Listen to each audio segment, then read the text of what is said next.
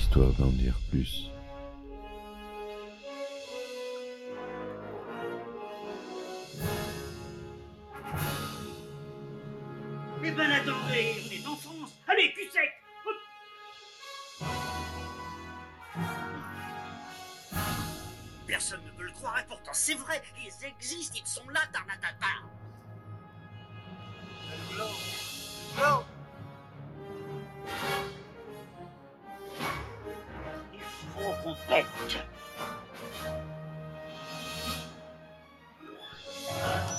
Voyons, circuit branché, correcteur temporel temporisé.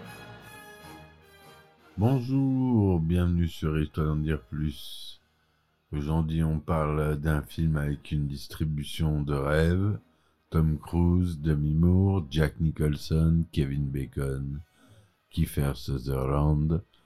Peut-être que vous aurez reconnu des hommes d'honneur, A Few Good Men. Allez, c'est parti mon kiki. Alors, Des Hommes d'honneur, A Few Good Men est un film de procès américain de Rob Reiner. On connaît déjà euh, pour euh, des, des podcasts que j'ai sortis là précédemment. J'ai fait Misery. On connaît le film Misery de lui. Et ce film est sorti en 1992. Deux avocats militaires, Tom Cruise et Demi Moore, sont envoyés sur la base américaine de l'US Marine Corps à Guantanamo, à Cuba, pour élucider les causes réelles de la mort d'un marine décédé après avoir été agressé dans sa chambre par deux autres Marines. Au début, les deux avocats font face à un mur de silence de la part des officiers et des soldats en place. Puis, il devient de plus en plus clair que les deux agresseurs ont agi sur ordre. Mais encore faudrait-il le prouver, alors que la justice militaire penche spontanément en faveur d'un acte isolé. Pour retourner la situation, il ne reste qu'une solution, d'autant plus risquée que l'intéressé est appelé à exercer prochainement de très hautes fonctions à Washington, cité à comparaître à la barre des témoins, le responsable de la base en personne, le colonel Nathan Jessup, qui est joué par Jack Nicholson, personnage autoritaire, arrogant et imbu de lui-même, auquel tout le monde obéit au doigt et à l'œil à Guantanamo. Voilà rapidement ce film de 138 minutes. On va rentrer dans le détail euh, du synopsis.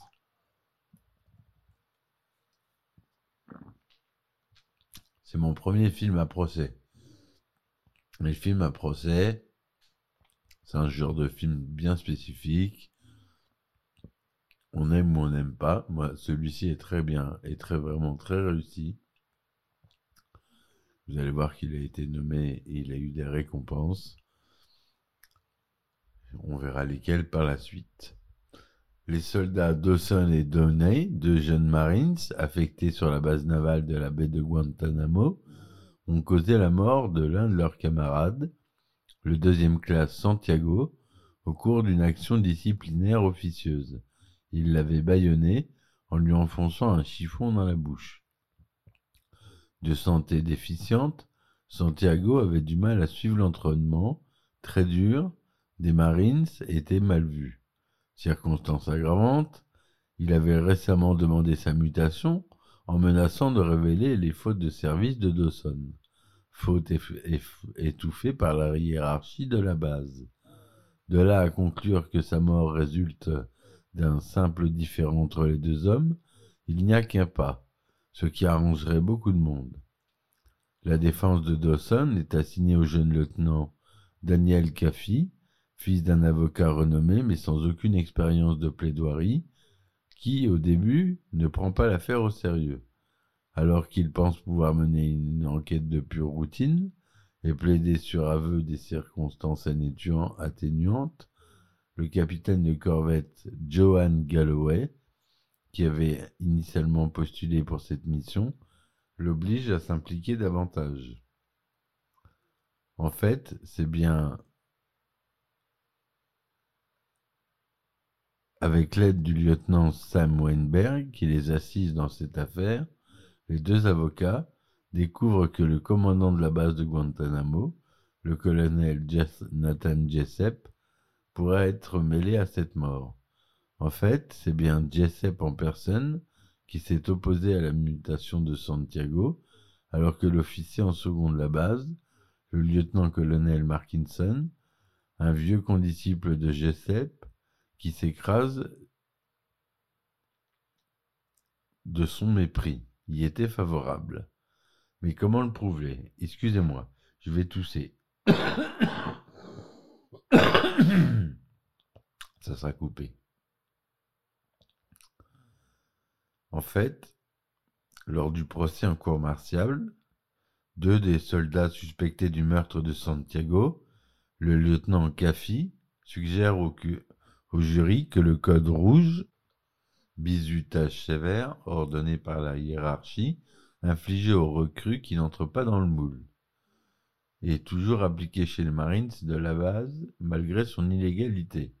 Cependant, le lieutenant-colonel Markinson, songé de remords par la lâcheté dont il a fait preuve dans cette affaire, sous la pression de Jessup, il a accepté de co-signer, après coup, un faux.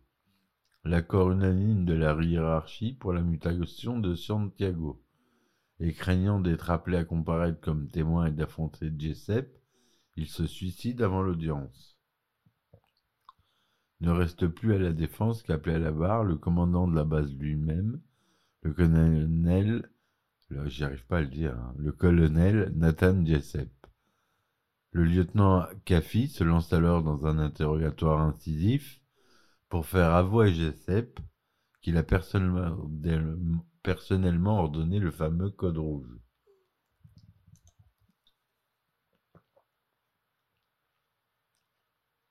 Jessup qui estime être le seul juge de la pertinence des, punitions infligées sur sa base, évoque d'abord, non sans grandiloquence, son rôle de protecteur du pays. Encore et toujours remis en cause, selon lui, par des ronds de cuir, des flanqués, des fils à papa. Mais, poussé dans ses retranchements par la mutation de Santiago, pour le protéger alors même qu'il avait soi-disant interdit qu'on touche un seul de ses cheveux, Jessup finit par avouer crânement être le commanditaire du Code rouge qui a entraîné la mort accidentelle de Santiago. Sans mesurer la portée de cet aveu en plein tribunal, il s'incrimine en tant que responsable de cet homicide.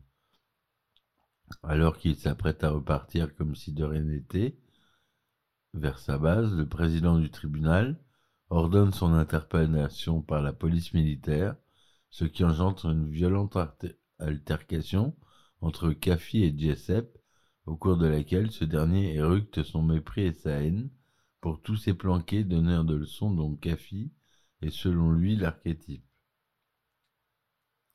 Au terme du procès, les soldats Dawson et Downey sont acquittés du meurtre de Santiago. Toutefois, à leur surprise, ils sont exclus des forces armées pour manquement au devoir, alors même qu'ils avaient scrupuleusement suivi les ordres qu'on leur avait donnés.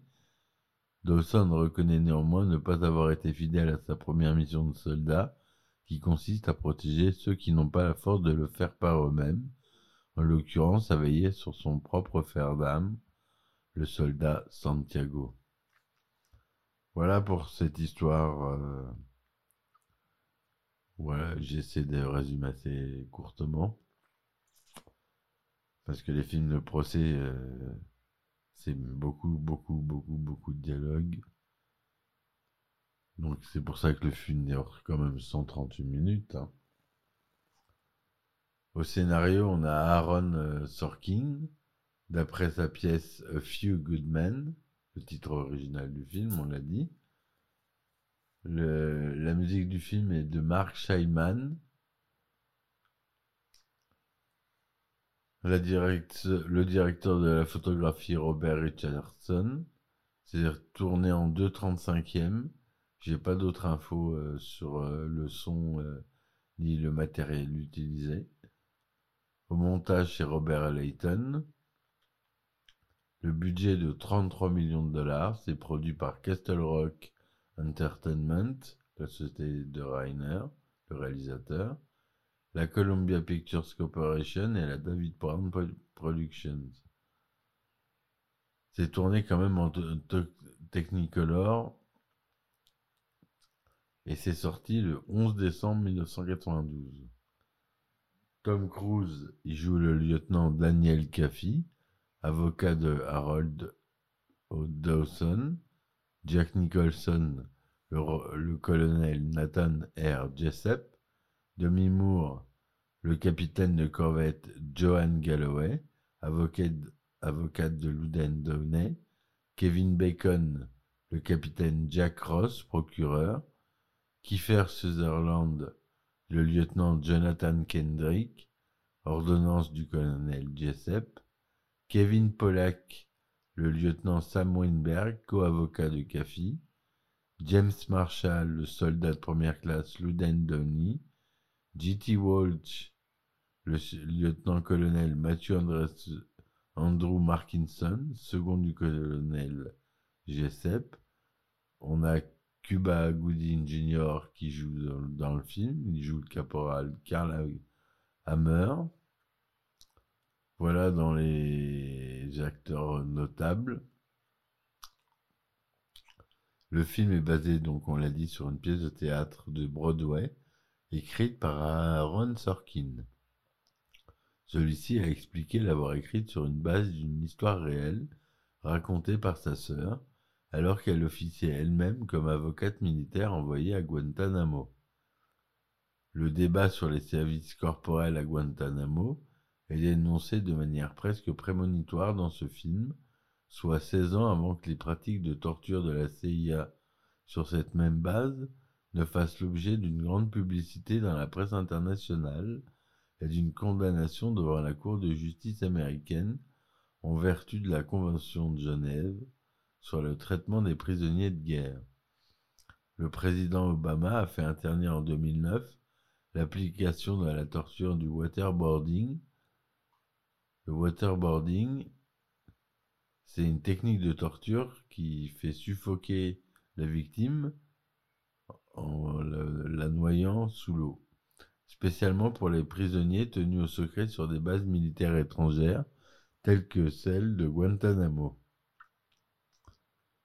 Sur Rotten Tomatoes, le film obtient un score de 83%, sur Metacritic 62%, drame à l'ancienne dans une touche contemporaine, réussi grâce à la force de ses stars avec Tom Cruise, Demi Moore et surtout Jack Nicholson, à offrir des performances puissantes qui compensent largement l'intrigue prévisible. C'est vrai que l'intrigue est bon, c'est pas, pas le meilleur scénario au monde. Le film aurait engrangé une recette totale de 243 millions de dollars dans le monde pour un budget euh, de 90, on est bon. On est bon, on est bon, on est bon. Les récompenses National Border Review 92, prix du meilleur second rôle pour Jack Nicholson. Les MTV Movie Awards 93, prix du meilleur film. Nominé à l'Oscar du meilleur film. Nominé au meilleur acteur d'un second rôle pour Jack Nicholson nominé au mixage son et nominé au meilleur montage pour les Oscars 93 et même chose pour les Golden Globes. Voilà ce que je voulais vous dire sur ce film qui a toutes les qualités euh, requises pour être culte. Il a fait connaître euh, tous ces grands acteurs qui sont devenus par la suite des stars qui étaient déjà des stars, mais Cuba Gooding Jr. par exemple n'était pas moins connu. Ça n'a pas empêché euh, par la suite euh, une belle carrière. En tout cas, voilà, j'espère que mon podcast vous aura plu cette fois-ci, mes amis. Je vous dis à très vite pour un nouvel épisode d'Histoire d'en dire plus. Merci. Laissez des commentaires et des likes. Et surtout, abonnez-vous.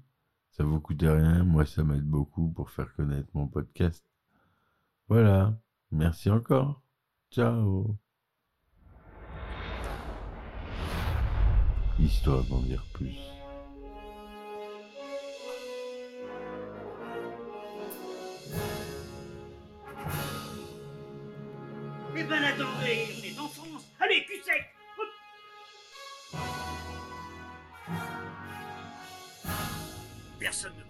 Pourtant c'est vrai, ils existent, ils sont là, Tarnatata.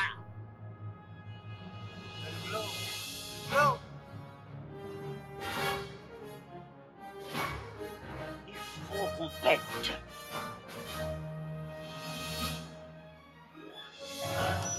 Voyons, le circuit branché, correcteur temporel temporisé,